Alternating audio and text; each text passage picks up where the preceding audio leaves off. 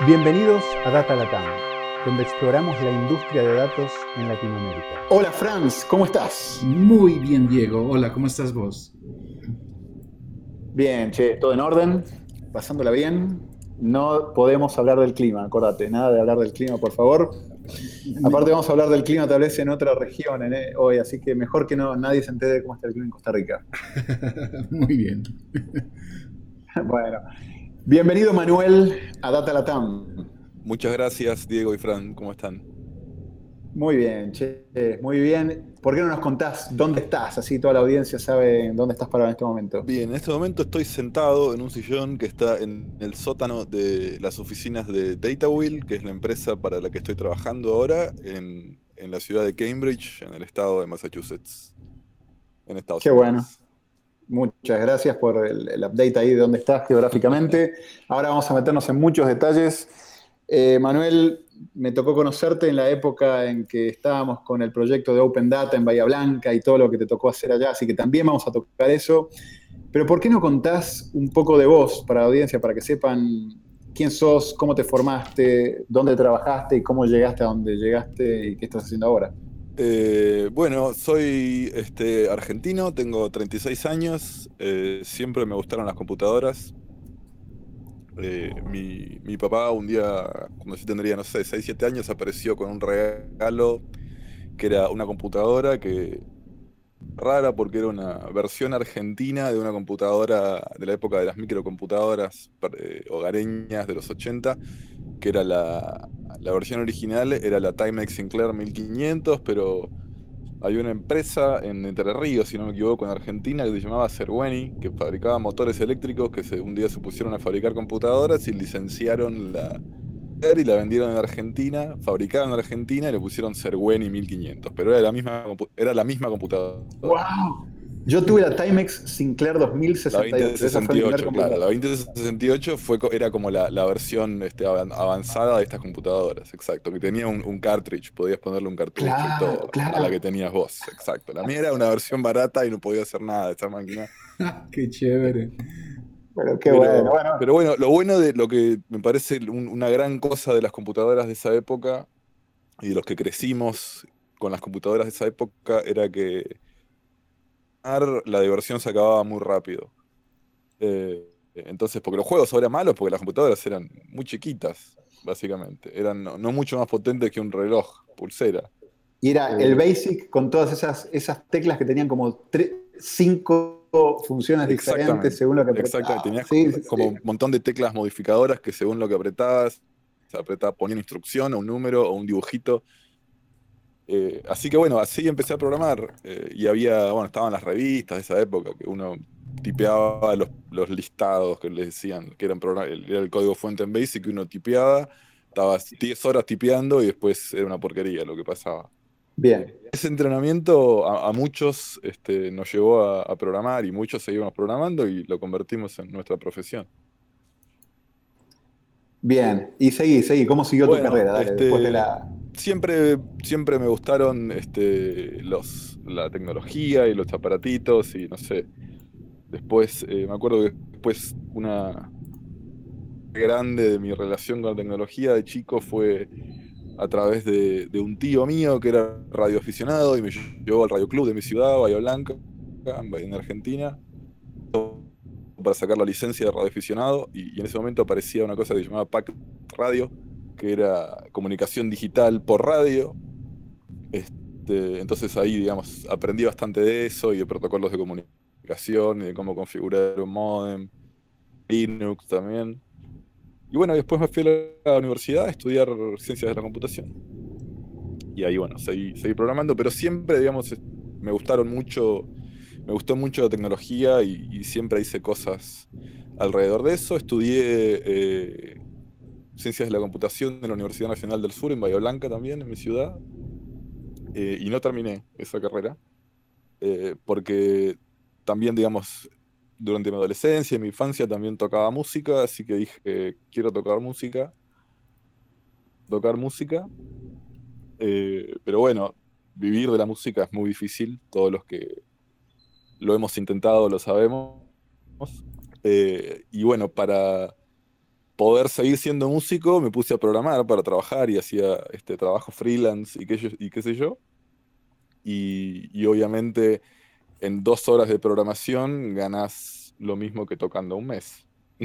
Así que eh, tenés este, la suerte y el talento, sobre todo, de, de poder tener este, digamos, un- un- un- una carrera profesional, sobre todo que rinda financieramente como músico.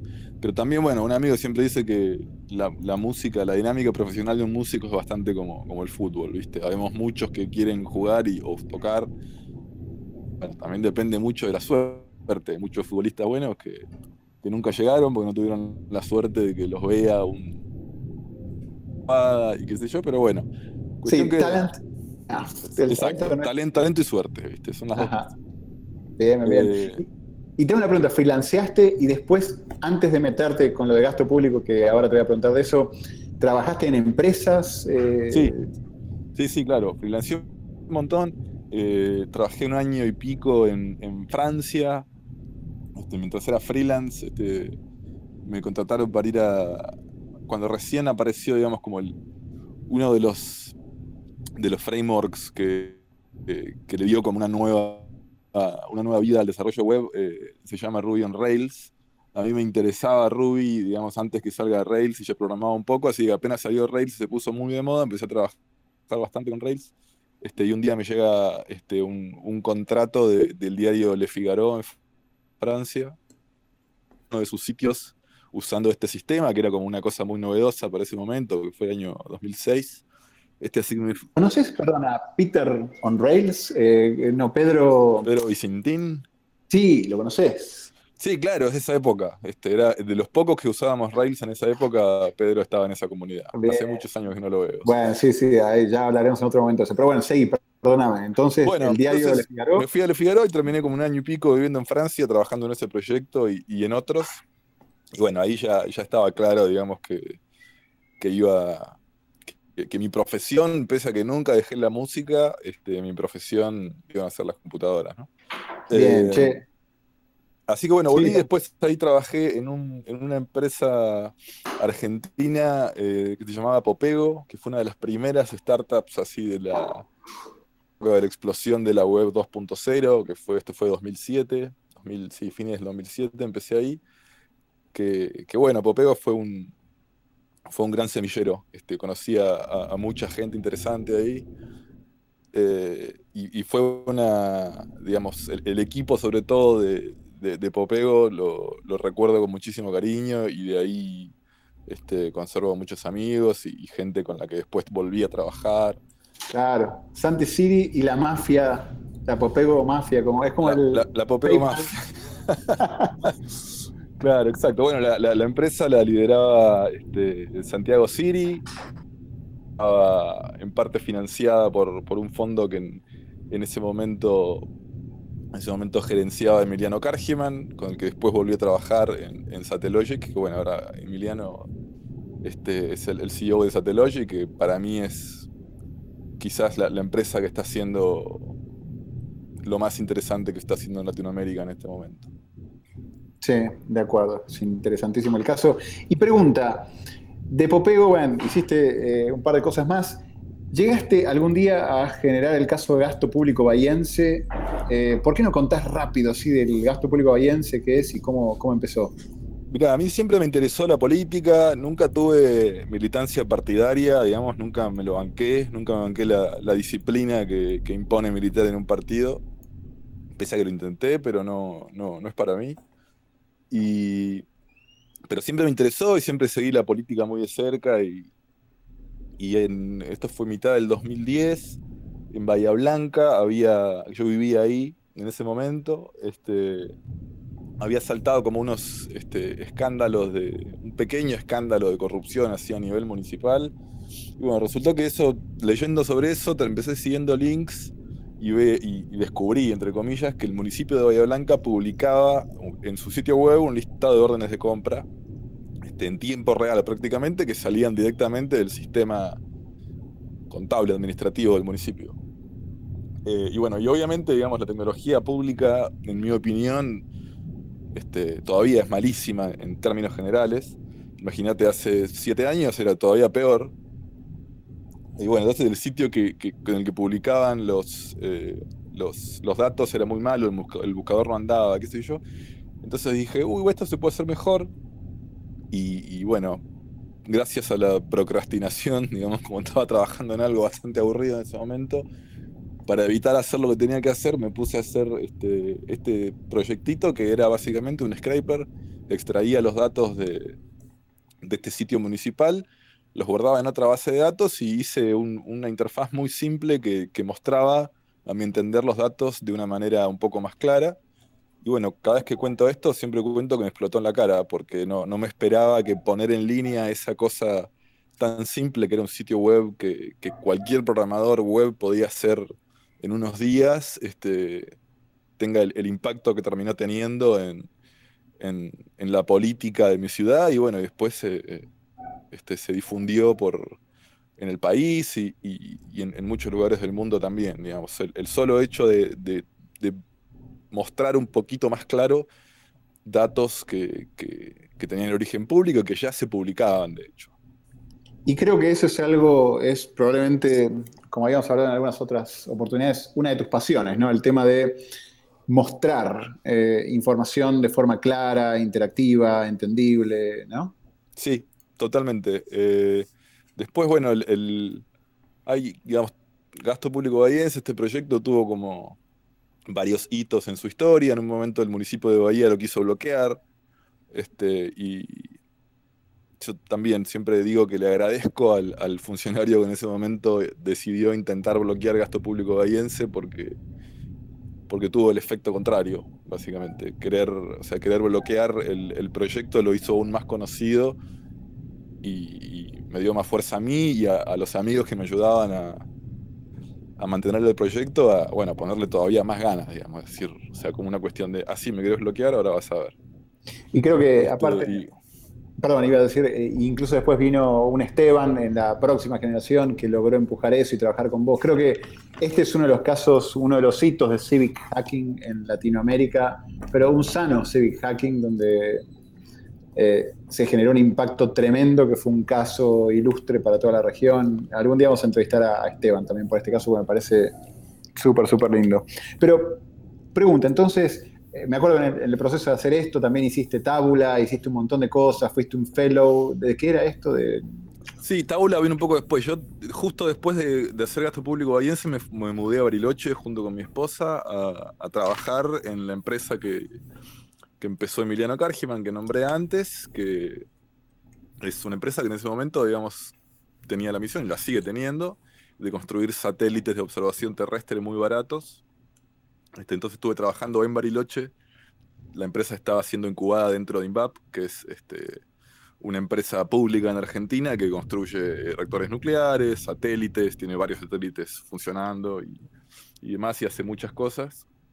Entonces estábamos siendo incubados ahí adentro y estuve trabajando en un proyecto de un satélite por dos años, con gasto público bahiense ya funcionando, digamos. Todo esto de, del gobierno queriendo bloquear gasto público bahiense y demás sucedía mientras yo estaba trabajando en el satélite. Eh, y bueno, después, después de dos años de estar ahí con, con Satellogic en Bariloche, surge una, una convocatoria para postularse a las becas Open News, al Fellowship de Open News, que era un programa que patrocinaba la fundación, patrocina la fundación Knight y la fundación Mozilla. Me presento y me eligieron. Así que le dije a Emiliano, bueno, me voy a hacer Logic, me voy a hacer una beca de periodismo de datos. Eh, y ahí, bueno, me mudé para Buenos Aires porque la beca consistía en que elegían programadores que ponían en la redacción de un diario yo me fui a trabajar con el equipo de la Nación Data durante ese año, de 2013. Bueno, y ahí fue cuando hice Tabula, que es una herramienta para extraer tablas de archivos PDF. Este, muchos gobiernos o muchas organizaciones publican sus, sus tablas, su información tabular en formato PDF, que es este, un error garrafal. Este, el PDF no está hecho para intercambiar datos, está, PDF es papel digital, digamos. Su idea es preservar este, no el contenido ni estructura, sino la presentación de la información. Pero bueno, en general los gobiernos se creen que porque publican en PDF los datos no pueden ser alterados, Entonces publican en PDF y la gente que queremos usar esos datos nos arrancamos los pelos porque es muy difícil, así que Tabula es un intento de, facilitar ese proceso de, extraer tablas de dentro de, de archivos PDF. Y acá... bueno, y al proyecto le fue bastante bien y, tiene muchos usuarios y, bueno, me gustaría tener más tiempo para, mantenerlo y mejorarlo y agregarle features, pero, pero bueno, ahí somos un equipo de tres que, lo hacemos y, bueno, ahí está. Tabula es fabuloso. Yo soy, yo soy uno de los usuarios que te agradecen, eh, Manuel, es excelente. Gracias a vos por usarlo. De hecho, iba a decir, Franz tiene un proyecto acá en Costa Rica donde ven las actas de un municipio y en base a eso están extrayendo un montón de datos y valor y demás. Así que, que bueno, no, sabía, Franz, no habíamos tocado ese tema si usabas o no tabula, pero qué, qué interesante que, que, ahora estén en contacto ustedes. Volviendo a esto, eh, Manuel, entonces, un poco el geekness, un poco el civic hacking, un poco de data journalism y terminaste en el Media Lab. ¿Por qué y para qué? bueno, como el, evento de kickoff, digamos, como el evento inicial de esta beca de Mozilla que hice en 2013, fue en el Media Lab. Eh, primera vez que venía al Media Lab y, y entré y dije, no lo puedo creer, yo quiero venir acá, ¿cómo hago? Eh, bueno, me quedé pensando en eso. Unos meses después volvimos al Media Lab para una conferencia eh, y ahí conocí al que después fue mi, supervisor de tesis en los dos años que estuve en el Media Lab, que es César Hidalgo, que dirige el grupo Macro Connections. Y bueno, y le dije, quiero venir, ¿cómo hago? Y me dice, bueno, postulate. Así que bueno, al final de, esta beca Open News estuve este, escribiendo mi, carta de intención y buscando antecedentes y tomando el examen de suficiencia de inglés y todo lo que hace uno cuando se presenta a un, programa de posgrado. Y me aceptaron y no lo podía creer, todavía no lo puedo creer. Así que bueno, de Buenos Aires, de vuelta a otra mudanza más, y nos vinimos para, para Boston a estar dos años en MIT. ¿Cómo te quiere tu esposa que la tenés de lado a lado ahí? La verdad que sin ella no podría hacer nada de lo que hago, es verdad. buenísimo, genial. Che, y mira, eh, en algún momento habíamos hablado, como dijiste, tu pasión por la visualización y me habías dicho esto, era pasar del dato a la historia. Y obviamente en todo eso eh, hay, mucha, hay mucha profundidad y está buenísimo. Y hay mucho de tecnología. Y yo lo que quería era preguntarte si podías hacer un tour filosófico tecnológico por todo lo que tiene que ver con Grammar of Graphics, D3, eh, bueno, Vega ahora y otras cosas, como para que quienes están escuchando esto tengan una idea de cómo fue evolucionando todo esto de visualizar, qué tecnologías hay y pros y contras. Eh, bueno, a ver si tenés dos días y me dejas hablar dos días seguidos. No, pero. Y todo eso en tres minutos. No, el, asunto este del, dato a la historia eh, me parece que es un como un concepto chiquito, pero que tiene bastante profundidad.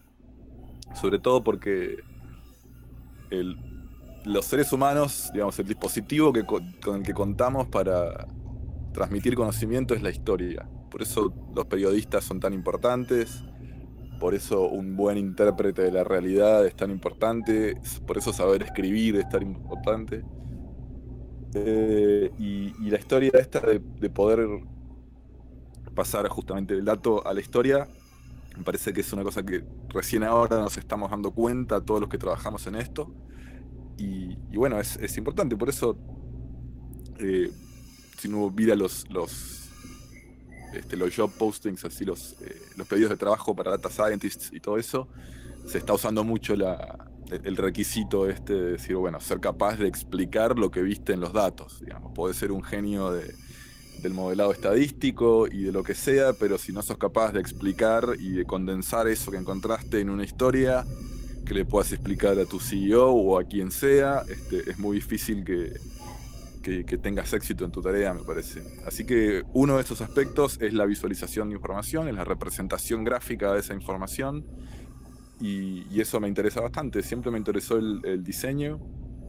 Eh, no, la verdad que no nací con demasiado talento para, para la composición visual, pero me interesa, digamos, este, si querés, teóricamente la, la, visualización de información y los gráficos estadísticos y la infografía y demás. Y bueno, y, todos los que trabajamos en dato, o sea, en datos vimos que en los últimos años hubo una explosión de tecnologías y hubo una popularización de, la visualización de información que siempre existió. Antes se llamaban gráficos estadísticos o infografías o qué sé yo. Pero con, la potencia, sobre todo, que tienen los browsers eh, y el trabajo de muchísimos equipos muy talentosos en todo el mundo.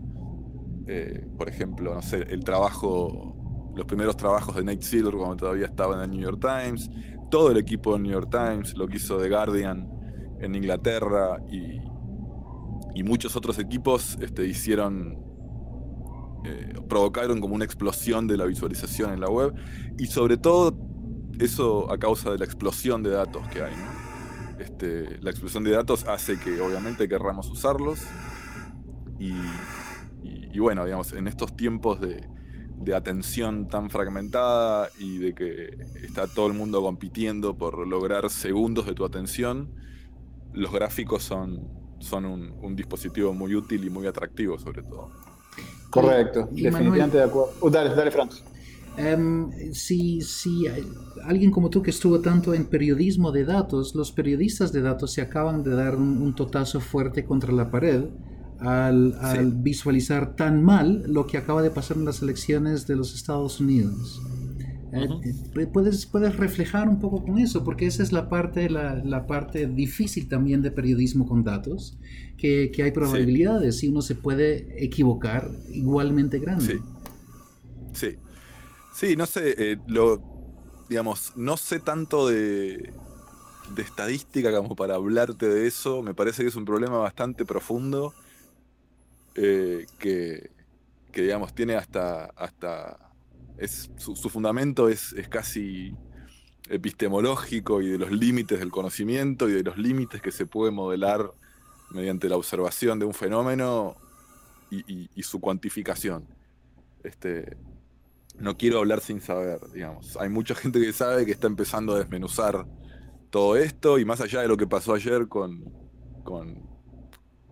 con la, el digamos, la estimación tan errada que hicieron casi todos los, los encuestólogos. Eh, se viene discutiendo esto hace muchísimo, desde que existen las estadísticas, ¿no? Pero bueno, poder eh, conceptualizar y comunicar la incertidumbre es muy difícil, es muy difícil. Este, sobre todo si, si uno no, maneja al menos conceptos eh, básicos de estadística y de, y de incerteza y de probabilidad y demás pero sí, bueno, a todos nos llamó la atención y a todos nos chocó, digamos. Yo apenas entraban los resultados y, uno veía cómo se iba actualizando el, el, prior de ese modelo bayesiano del New York Times y cómo básicamente parecía que se habían olvidado de multiplicar por menos uno porque era opuesto. sí, exacto. este, o sea, se, equivocaron en el signo y en la magnitud, en las dos cosas. Este, fue, fue muy chocante y sí, me parece que, esto va a causar como un, replanteo eh, de, la manera en que se comunican esas cosas, ¿no? Y también, bueno, hay como esta, como esta suerte de, a mi entender, un fetichismo de, la información, de la información cuantitativa, qué sé yo. Este, y se está ignorando, me parece, a, a, la investigación más cualitativa y a las humanidades y demás, que son igualmente importantes a causa de esta suerte de, idolatría de los números. Sí, no es. Pero saliendo de las elecciones, porque nos podemos llegar a meter en ese hoyo, estuvimos hablando de eso varios días. Eh, quisiera justamente salirme de la, parte de, la sociología y tratar de interpretar las ciencias y meterme en la tecnología un poquito, aprovecharte, eh, Manuel. ¿Qué has usado y qué estás usando y qué has usado en el Media Lab y qué librerías y qué tecnologías? Y, eh, ¿Por qué no hablas un poquitito de eso? Creo que nos gusta meternos un poquitito en la parte geek en todo esto. Eh, mirá, como casi todos los que hacemos visualización para la web, creo que la herramienta más usada es D3. D3 es eh, un trabajo que, también este, tiene, tiene como un, árbol genealógico muy interesante. D3 es, es obviamente un proyecto open source que tiene muchos contribuyentes, pero principalmente es el hijo de Mike Bostock, que cuando empezó D3 era estudiante de doctorado de, Jeffrey Heer, que es, que es otro prócer de la visualización. Eh, después se fue a trabajar en New York Times, pero, pero bueno, lo que me parece el éxito de 3 está dado por su modelo conceptual tan claro, eh, que, que, parece que surgió de la nada, pero, pero surgió de muchísimos años de, de, de estudio y de conceptualización y de destilar conceptos que terminaron muy bien implementados en D3. D3 tiene un antecesor que se llama Protovis, que es como el, el, padre de D3, y anterior estaba Flare, que es una cosa que funcionaba en, en Flash, cuando Flash todavía estaba vivo. Este, así que D3 no surgió de la nada, D3 es, este, está, está respaldado por una tesis de doctorado y por muchos otros proyectos anteriores. Este, y me parece que llegaron a, a destilar conceptos muy interesantes y, y, y, justamente por eso D3 se convirtió como en, en, el cimiento de casi todas las librerías de visualización que hay para la web. Y vos me habías comentado que usás un D3 Plus, D3 uh -huh. Plus. Eh, ¿Qué es? ¿Qué hicieron ustedes ahí? ¿Qué le sumaron? Bueno, Después D3 hablamos Plus, de Vega y todo lo demás. Dale, D3 Plus es, eh, surge en surge eh, por el trabajo de Alexander Simoes, que fue que es como una suerte de hermano académico mío, porque también es eh, egresado del grupo donde yo estudié en, en Media Lab. Y bueno, y ahora es trabajo con él acá en DataWheel.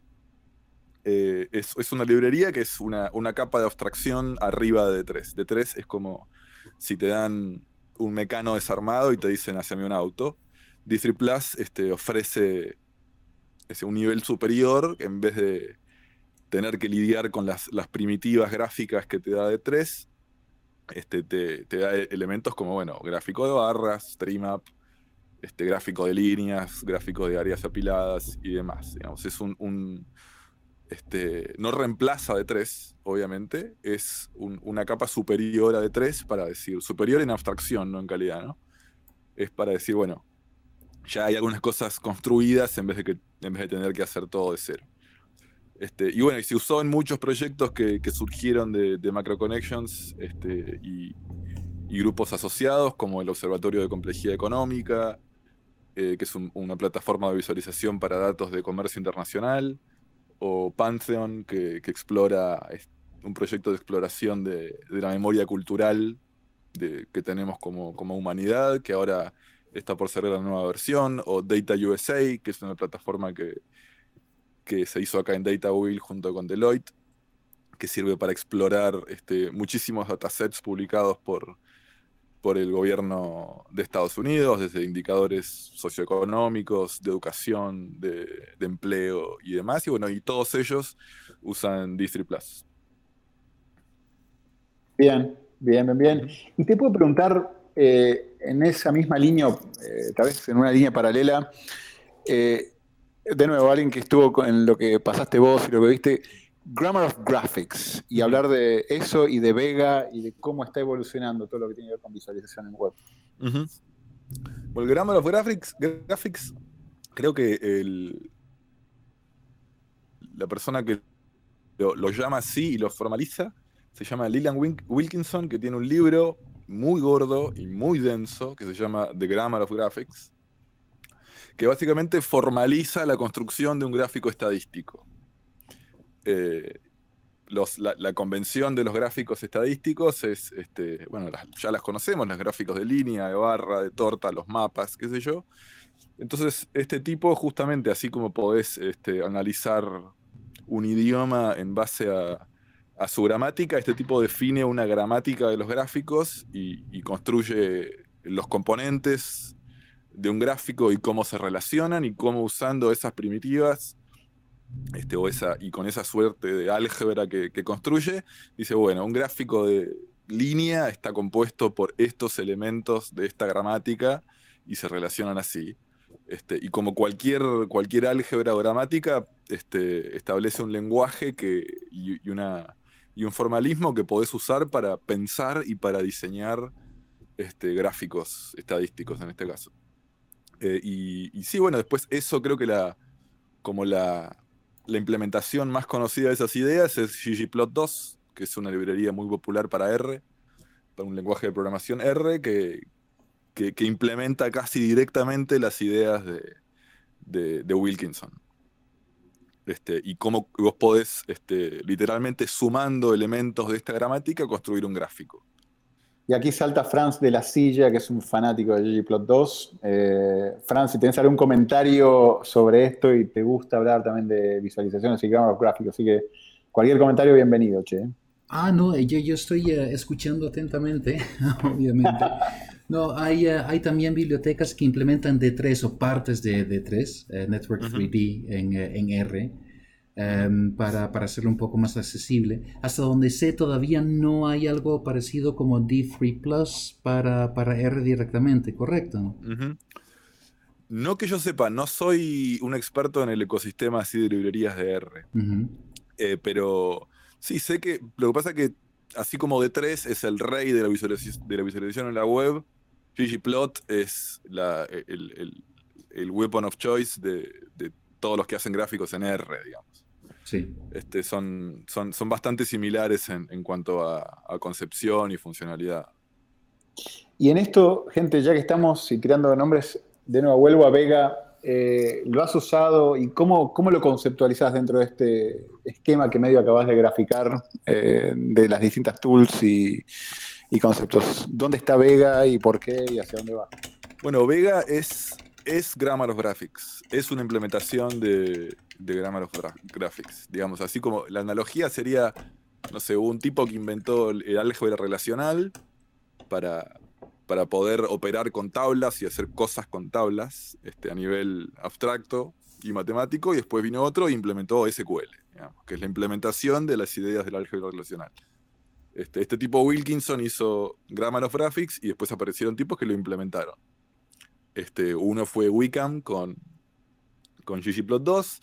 Ahora hay otra implementación de las mismas ideas de, la, de los Grammar of Graphics, que es Vega, que también es, lo está haciendo el tipo que fue advisor de, de Bostock, el autor de D3, Jeffrey Heer. Este, y está bueno, haciendo bastantes proyectos alrededor de, de Vega, que, que, me parece a mí una de las, este, una de las este, proyectos de visualización más interesantes que hay, sobre todo porque a mí personalmente me gusta mucho esta idea de, poder formalizar una cosa en, términos matemáticos y, eso te da, te da herramientas para operar más estructuradamente con, esos conceptos, digamos. Una vez que sabes cómo se llaman las cosas y cómo se relacionan entre sí y cómo componiendo esas cosas unas adentro de otras podés construir este, cosas más complejas, este, eso me parece que te da como, como cierta libertad para inventar cosas nuevas, ¿no? Eh, y, bueno, y Vega es, es una implementación del Grammar of Graphics. Este, y arriba de eso, arriba de Vega está Vega Lite, que es como, así como D3, DC Plus es una abstracción arriba de D3. Vega Lite es una abstracción arriba de Vega que te permite más concisamente construir gráficos que se traducen a Vega, que se traducen a D3 que aparecen en la pantalla, digamos. Es como una cosa arriba de la otra. Manuel, una, pregunta un poco más hacia otro lado. ¿Has, trabajado, tienes experiencia para em, sobre graficar para gente poco em, numéricamente literada? Em, entonces, reducir aún más la complejidad de datos a través de, gráficos. ¿Puede, ¿Puedes hablar un poco de eso? Sí, eso es una cosa que me interesa también y me parece que es, eh, eh, es un problema bastante, y es como un problema y todo un concepto bastante profundo. Hace un tiempo, después puedo buscar el link y pasárselos, este, el, que dirige, la persona que dirige el equipo de periodismo de datos en ProPublica, que es una, una agencia periodística, o sea, un medio periodístico a mí me parece uno de los más interesantes que hay en Estados Unidos y en el mundo. Este, tiene su newsletter que manda cada tanto eh, cosas eh, por mail, así como posts, y, hablaba de eso, ¿no? Como de esta cosa que se espera de que cualquiera sea capaz de leer un gráfico, y su argumento es que nadie nace sabiendo leer un gráfico, digamos. Este, uno tiene que aprender a leer un gráfico de líneas, o un gráfico de barras, o un gráfico de, de, torta o de lo que sea. Pero bueno, también esta, esta cuestión de, me parece, de glorificar a los datos está haciendo también que, esté todo el mundo queriendo hacer que los gráficos sean inmediatamente fáciles de entender. Y a mí me parece que eso no es posible y que tenemos que, esperar y asumir que a, nuestra audiencia le va a llevar un tiempo aprender a leer nuestra representación gráfica de determinado dataset. Entonces sí, digamos, es posible y son un recurso interesantísimo los gráficos para explicar información o para explicar este, un fenómeno a través de los datos que generó, pero no podemos esperar que cualquier gráfico te dé conocimiento total de cualquier fenómeno en un segundo. No sé si, si me explico. Entonces, e, esta idea de que, de que sí, bueno, aprender a leer un gráfico lleva tiempo, digamos. Podemos, un buen gráfico va a ser más claro este, más rápidamente, esperamos. Pero, pero aprender a leer un gráfico y sobre todo poder extraer información útil de ese gráfico, que en definitiva tiene que ser el, objetivo de cualquier gráfico, este, es una cosa que, se aprende, Aquí creo que tu tesis en el Media Lab y el cómo evolucionaste el gasto público bahiense, creo que puede ser interesante tocarlo, pero coincido en, hay un trade-off, ¿no? Entre mucha simpleza y que cualquiera lo lea o la profundidad y la cantidad de datos que puede llegar a mostrar. Y obviamente siempre lo querés hacer de la forma más simple, pero si querés mostrar mucha información con un cierto nivel de profundidad, y va a haber que trabajarlo un poco, ¿no? No va a poder ser tan, tan Exacto, y aparte representar gráficamente es eh, un, fenómeno, es necesariamente estás dejando información afuera. Necesariamente. Eso también es como, como un límite del, medio gráfico, ¿no? Y te hago una pregunta en esta misma línea, que es tu proyecto de Media Lab. De nuevo, vos tenías un gasto público bahiense que, dicho sea de paso, era muy bueno, para mí una obra de arte, un ejemplo que después fue copiado por muchos y sanamente copiado y mejorado en algunos casos. Pero llegaste al Media Lab con una idea de qué era este gasto público bahiense, me acuerdo que en su momento hablamos y tenías muchas cosas que le querías agregar, estando ahí e interactuando con el grupo de Macro Connections, se te ocurrieron otras cosas. Entonces, ¿por qué no, nos contás un poco esa travesía entre lo que tenías, lo que aprendiste y cómo modificaste lo que tenías? Sí, a mí siempre me interesó el... Eh, este, siempre me acuerdo de una cosa que, que le escuché decir una vez a un periodista de investigación del Chicago Tribune, que a mí, bueno, como decía antes, siempre me interesó la política y demás, eh, pero bueno, este tipo, este periodista decía, a mí no me importa lo que diga un político, no me importa, puede decir cualquier cosa, yo quiero ver documentos y quiero ver números. Uno de los números, este, me parece más importantes que genera un Estado es eh, cómo administra los recursos públicos, cómo administra el dinero. Eh, y los presupuestos son la manifestación más, más importante de eso. Los presupuestos y su ejecución. ¿no? El presupuesto es un plan de cómo se va a gastar la plata, la ejecución es efectivamente cómo se gastó durante el año fiscal. Eh, y son un conjunto de datos bastante complejo, eh, en el sentido de que los, los, presupuestos se clasifican en varios criterios ortogonales, perpendiculares, Puedes clasificarlos por eh, qué oficinas están gastando esa plata, puedes clasificarlos por el criterio de para qué se gasta esa plata, puedes clasificarlos de dónde viene la plata que se está gastando, eh, y eso plantea desafíos de, visualización y de, poder explicar esos, este, esos datasets que me parecen bastante interesantes. Entonces usé ese tipo de datos para, para, para lo que terminó siendo mi tesis en, en el Media Lab que es un sistema para visualizar presupuestos públicos, que es una tesis, ¿no? Es un conjunto de ideas este, hechas en el contexto de una tesis, bueno, que, digamos, todos los que hicieron una tesis saben que se hace sin dormir y, sin comer y, trabajando como un loco, así que bueno, una vez que uno la termina dice, uy, podría haber sido mucho mejor y yo la leo hoy y digo, la haría de vuelta. Pero bueno, creo que todos tienen ese sentimiento. Eh, y eh, para, el que lo piense, la, única tesis buena es la tesis terminada. Exacto. Y el día que la entregas y que te la firman, decís, uy, bueno, listo, por fin me la saqué de encima. Eh, pero, pero bueno, sí, entonces este, son algunas de las cosas que, me propuse estudiar. No sé si me salieron o no. Pero bueno, es, es aplicar también todas las cosas que se fueron aprendiendo en, dentro del grupo de Macro Connections que yo lo veo también como una, una manera de salir del paradigma eh, que, el que estamos acostumbrados para visualizar información, que es el dashboard. El famoso dashboard que es, este, tengo una pantalla que en su sección principal tiene unos gráficos y después al costado un montón de botones y controles que te permiten este, modificar y filtrar los datasets que estás visualizando en, la sección principal del dashboard. Y eso este, no aprovecha una de las interacciones más naturales y principales que tenemos en la web, que es el scroll. ¿no? Los dashboards son una pantalla única y, digamos, y, no, no, no, aprovechan el scroll. Y, también conectándolo con esta idea de que este, la historia es, una es el dispositivo que tenemos los humanos para comunicarnos información, este, las historias son lineales y el scroll es lineal, digamos. Entonces, como es, es una es una idea, es un intento de convener esas ideas y bueno, decir, bueno, no, aprovechemos el scroll, porque aparte lo que hace cualquier persona en la web y en su teléfono y en su computadora es scrollear.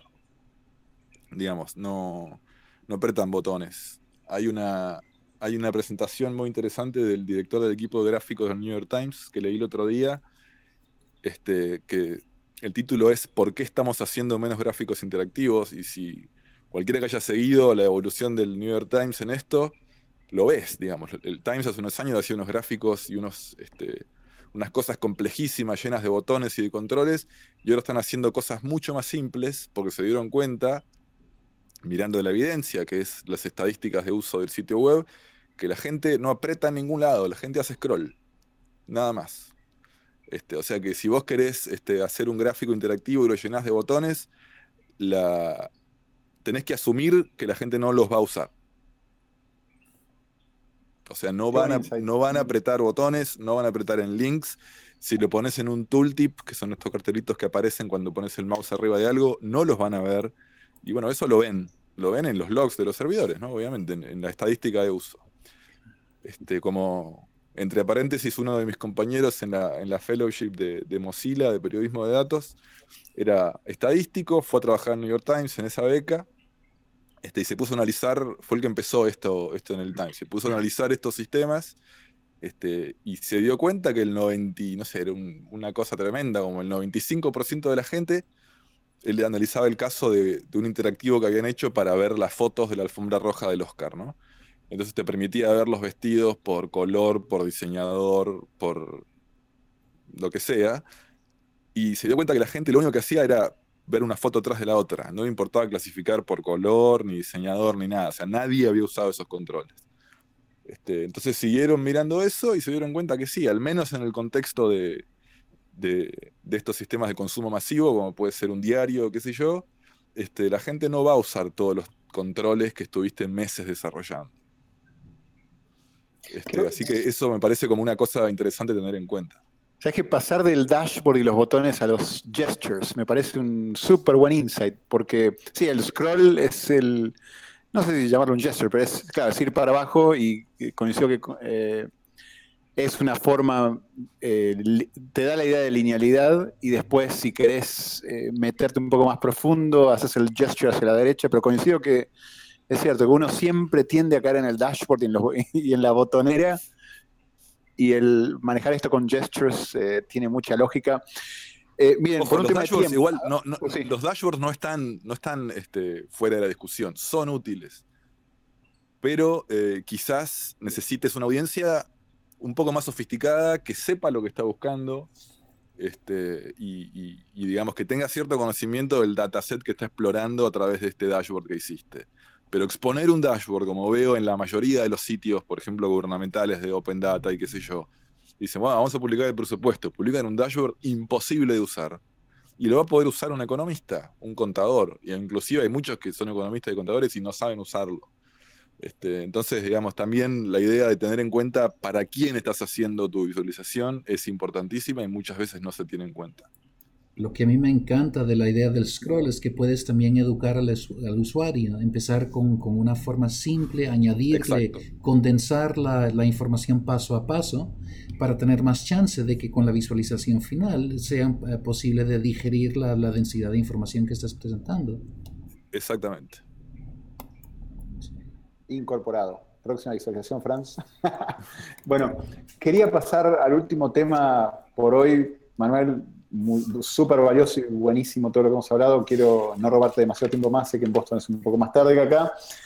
Eh, preguntándote trends, viste lo que viste, siendo tu pasión esto de pasar de, digamos, llegar a, la historia, como decías, desde los dos, eh, y hablando de lo que hemos hablado de visualizaciones, ¿hacia dónde va la cosa? ¿Cómo, qué, qué, trends interesantes crees que hay en todo lo que es visualización de data? Y desde lo tecnológico, justamente hoy Uber sacó un, un framework de visualización usando WebGL, que es la implementación de OpenGL para navegadores, para browsers, eh, que muestra, o sea, parece muy prometedor. Entre paréntesis lo hace un, argentino que se llama Nicolás García Belmonte, que, creo que es uno de los líderes de visualización en Uber.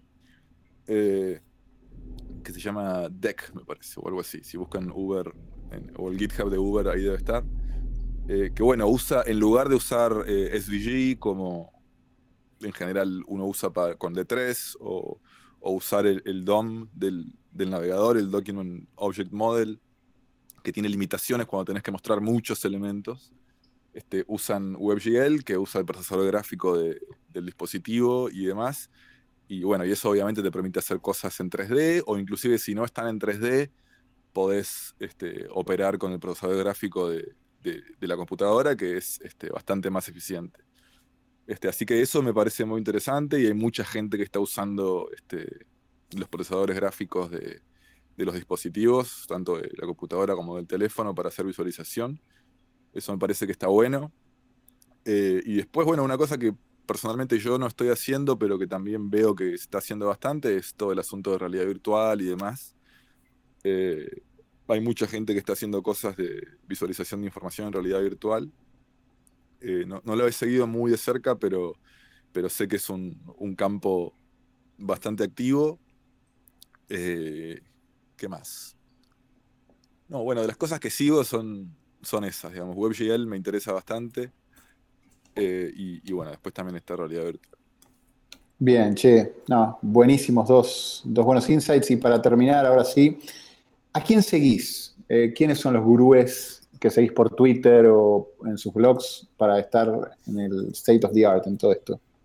Eh, bueno, lo, que nombraba antes a Jeff Heer, de ahí de la Universidad de Washington y todos sus, estudiantes, este, me parece interesante. Obviamente lo que sale del grupo donde estudié, este, también, eh, Micro Connections. ¿Qué más? Hay un podcast en inglés que está bueno que se llama Data Stories, eh, que está muy bueno de escuchar. Este, invitan siempre a, gente de, datos o de visualización para hablar. es el de los italianos, ¿no? Hay un italiano y un alemán que no me acuerdo su ah, nombre ahora, pero sí. Creo que está Maurice Stefaner y el, italiano no me acuerdo cómo se llama. Sí, sí, sí, lo escuché. Este, muy, está, muy, bueno. Hace mucho que lo tienen, hay como, no sé, 70 capítulos ya. Em, eh, ¿Qué más? Y después, eh, la verdad que una cosa que siempre, o sea, no la pienso yo, es una idea de, de Alan Kay, que es como uno de mis santos patrones en todo esto. Eh, pienso que la computación no tiene un sentido muy arraigado de historia, digamos. Este, se, reinventan cosas todo el tiempo, este, ideas viejísimas, resulta que terminan teniendo millones en funding en Silicon Valley y son cosas que existen hace 40 años y nadie sabe y nadie dice que existen hace 40 años. Entonces, este, además de seguir a gente que está haciendo cosas nuevas, siempre me gustó leer cosas viejas. Este, entonces, por ejemplo, bueno, todo el asunto de este drama de los graphics es una cosa bastante vieja. E inclusive este tipo que nombró antes, Wilkinson, es el que lo formalizó en este libro. Pero él se para en el trabajo de un francés que se llama Jacques Bertin, que escribió un libro que se llama Semiología de los gráficos. Es un libro de los años 60 que ya expone todos esos conceptos, este, solo que este Wilkinson los, los matematizó un poco. Este, y de ahí para atrás me interesa todo lo que con todo lo que hizo este, Alan Kay y, toda su gente en el Xerox Park de los años 70 y de ahí para atrás. Me, parece que está bueno rescatar la historia de, la computación y sobre todo saber que casi todo lo que estamos haciendo, si no todo, lo pensó alguien hace 40 años o más.